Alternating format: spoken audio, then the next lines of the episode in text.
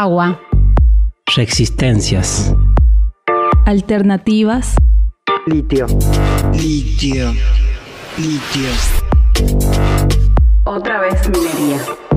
Otra vez minería.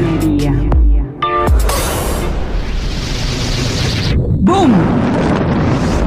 Nos explotan. Este podcast está realizado por el equipo de investigación de BP con el objetivo de divulgar los resultados de un proceso de investigación que se desarrolló durante abril de 2018 y diciembre de 2019 en Fiambalá, provincia de Catamarca, Argentina. Episodio 4. Derechos de los pueblos.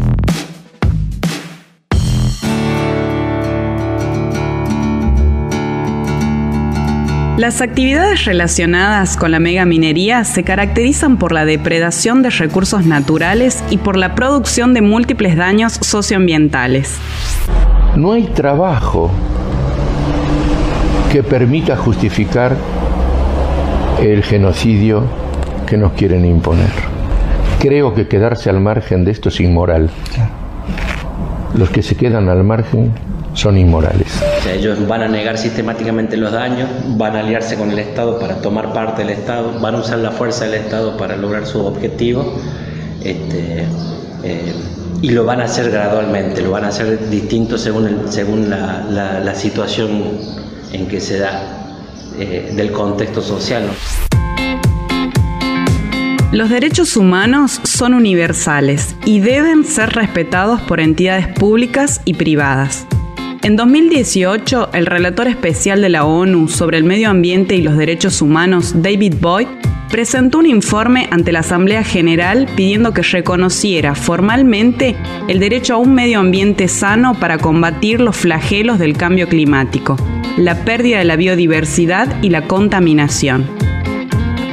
Este derecho tiene estatus constitucional en el artículo 41 de la Constitución Nacional Argentina y establece que todos los habitantes gozan del derecho a un ambiente sano, equilibrado, apto para el desarrollo humano y para que las actividades productivas satisfagan las necesidades presentes sin comprometer las necesidades de las generaciones futuras. En materia de derechos humanos y de la naturaleza no existen dos tipos de obligaciones para los estados y para las empresas. En realidad son, obliga- son responsabilidades in- inter- independientes y además complementarias. Pero eh, tenemos que preguntarnos hoy en día si realmente a las víctimas les importa de quien ha vulnerado su derecho a la vida, a la integridad física o a la salud es una empresa o un estado. No, no les importa. La vulneración de derechos de los procesos megamineros tiene consecuencias graves. A continuación, nombraremos algunas de ellas, comenzando con la vulneración del derecho al agua. Esta impacta en la modificación irremediable de los reservorios de agua y ruptura del ciclo del agua a escala local y regional. También se ven afectados reservorios de agua fósil y sistemas periglaciares.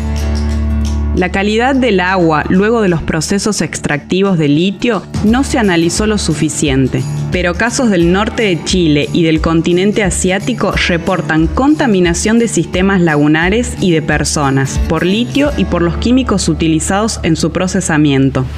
Corrí Santiago y, y todo este noroeste y encontrar agua es como encontrar un pequeño oasis que hay que defender decir, hacerlo sostenible en el tiempo. Tenemos derecho al, al agua cuando hay. Y cuando no haya agua, ya no va a tener ni siquiera la fuente del derecho, que es el agua misma, el elemento. Es más, ¿cómo no va a ser nuestro derecho esencial, uno de los derechos esenciales, si es parte constitutiva del 90% de nuestro cuerpo, y de las plantas y de los animales? La vulneración de derechos también se ve reflejada en la depredación y destrucción de ambientes y paisajes de cualidades únicas en zona cordillerana periglaciar. Además de la reducción y afectación ecológica de hábitat de flora y fauna silvestre adaptadas a ambientes extremos. Son daños irreparables para el ecosistema mundo, considerando que los humedales altoandinos son protegidos por su papel en el medio ambiente regional, como zona de nidificación de parinas, y por su rol en la regulación de ciclos del agua, humedad y temperatura a escala global. Y bueno, el hecho de que nuestra agua nace en la cordillera y nos llega acá, o sea, saber que si trabajan allá, por más que muchas veces nos dijeron, pero eso es allá, lejos, a no sé cuántos kilómetros, como que fuese algo aislado que nunca nos va a tocar. O sea, bueno, sabemos que el agua es este.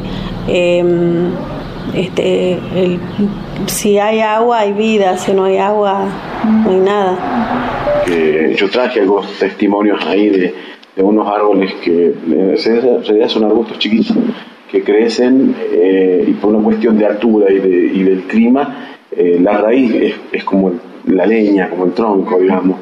Este, y para afuera apenas eh, no se crece más de dos centímetros y se arma así como un hongo pegado a la... se llaman los cuernos, nosotros le decimos el cuerno. Bueno, hay un campo ahí, los cuernos donde pasaron con la máquina y bueno, hicieron exacto, están los cuernos tirados para aquí, para allá. y para mí son arbustos, no sé si decir arbustos, no sé cuál es el término, este, este, que, que, que, han demorado, pero decenas de años para poder tomar esa dimensión que tienen, porque algunos son así de grandes. Yo tengo traje los hace porque están tirados. Sí, y uno cuando va por, esa, por ese sector es como que tuviese empedrado la montaña, así como si hubiese puesto piedra, y son todos son los cuernos y bueno, la máquina pasó ahí, levantó. Vecinas y vecinos de Fiambalá denuncian que no se respetó el derecho legítimo a la consulta pública, según lo exige la Ley General del Ambiente 25.675. No hubo instancias generadas por el Estado que permitan la participación deliberada e informada. Y aunque la intendenta Paulón asegure que se realizó una asamblea pública, eso solo no basta para que los pobladores tomen decisiones sobre su soberanía territorial. Se hizo una asamblea pública acá en Ciembalá y bueno, me dicen, ayer leía en el diario que decía que mm, un ambientalista de Tinogasta que no tengo la licencia social y me gustaría saber quién la tiene entonces, ¿no? Porque por tres, cuatro fundamentalistas eh, decir que ellos tienen la licencia social me parece una falta de respeto. Y la invitación fue selectiva, no es que fue una audiencia pública, se entiende que invitas masivamente a la gente. Se invitó por nota, invitó a usted, a usted, a mí, así como a 20, 20. Y bueno, y después dijeron, vamos a firmar un acta donde este, mm, para dejar testimonio de lo que ha sido la participación. Ellos firmaron el acta y eso se transformó como una autorización. En este contexto de necesidad de respuesta ante la vulneración de derechos humanos surge la responsabilidad social empresaria. Esta práctica busca desactivar conflictos sociales o de riesgo social mediante una fuerte captura corporativa del Estado y sobre las comunidades consiste en la construcción de un falso consenso social sobre la base de la compra de voluntades y la venta de un imaginario completamente ficticio que habla de posibilidades reales de desarrollo por medio del proyecto extractivo. Son acciones mínimas que yo creo que, que, no son este, acciones que puedan producir este, algo importante, un impacto importante en la sociedad a un club van, le pintan, por decir, el salón, el, salón de eventos que tiene, la regla sanitaria, le cuelgan el cartel de la LIEX, en este caso, dice, va. Esto que llegó a firmar, este, eh, existe la desesperación de los, de los gobernantes para que se quede, porque a ellos les conviene generar una expectativa que, con, sin importar el costo que puede tener en lo ambiental, eh, o en lo, que, ustedes estaban arribando, se vulneran o no los derechos humanos. No, ellos lo que quieren es decir, bueno, hay una empresa que tiene, no sé, 70, 100, 200, no sé cuánto llega a tener, este, empleados y, y son gente que le va a dejar de golpear la puerta en el despacho o, de estar en la calle gritándole. Entonces, a, a, costa de lo que sea, a costa de lo que sea, que se quede. Y ellos hacen su propio negocio también eso está visto. Eh, hay varias camionetas ahí ya contratadas por la empresa que son de varios empleados, de varios funcionarios del gobierno, encabezados por la dependiente, que ya compró solamente y se las alquiló a la, empresa. Esto no es un invento mío, lo dice la misma gente de la empresa. ¿Me entiendes? Entonces, o sea, primero los beneficios caen en ellos y después las caen en el. Otra práctica común de parte de las empresas y el Estado son las estrategias de silenciamiento y criminalización de quienes defienden los territorios.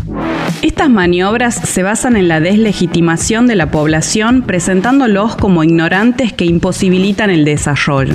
Algunas de estas acciones son la estigmatización mediática, la persecución política a organizaciones y movimientos sociales y la represión de la protesta.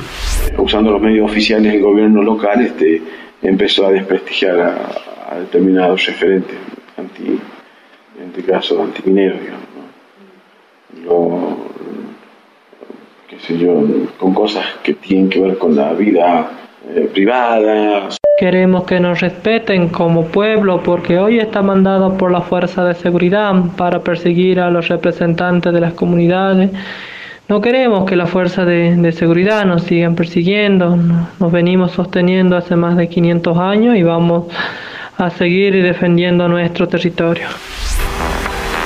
La vulneración de derechos económicos, sociales y culturales lleva a la imposición de imaginarios sociales de pobreza y atraso a través de la estrategia comunicacional empresarial. Esas acciones quitan legitimidad a las formas de vida rurales, campesinas y ancestrales que en la práctica implican un etnicidio. Esto significa que destruyen formas de vida comunales y afectan poblaciones que poseen características étnicas particulares sin dejar de lado la modificación en el tejido familiar y comunitario por cambios en la idea de empleo y regímenes laborales. Pedimos a los representantes del Estado que se acerquen a los territorios a conversar y que no decidan desde el desconocimiento. Los pueblos vivimos una realidad que ellos no saben y quien sabe lo quiere desconocer. Lo que sostenemos no es un negocio, es nuestra forma de vida. Pedimos que nos respeten nuestra cultura e identidad. Queremos que los centros urbanos tomen conciencia y nos acompañen, porque no somos ajenos, somos quien vamos a defender nuestro territorio.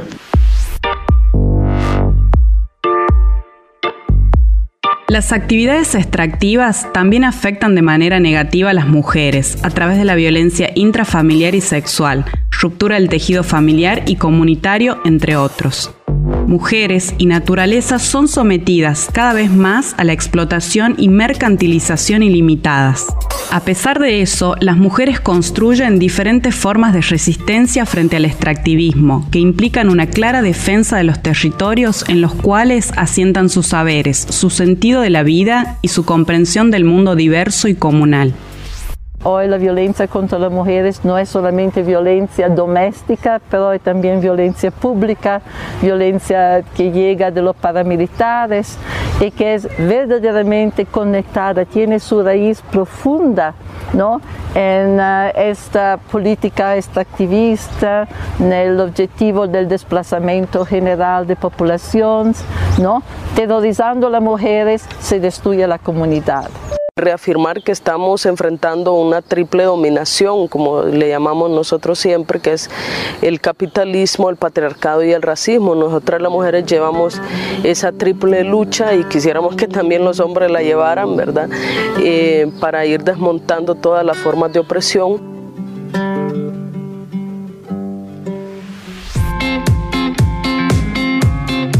Gracias por acompañarnos. En el próximo episodio Campesinos y campesinas, mujeres en defensa de los territorios, semilla y alternativas.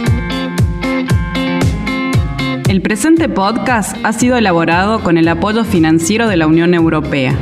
Su contenido es responsabilidad exclusiva de BP y no necesariamente refleja los puntos de vista de la Unión Europea.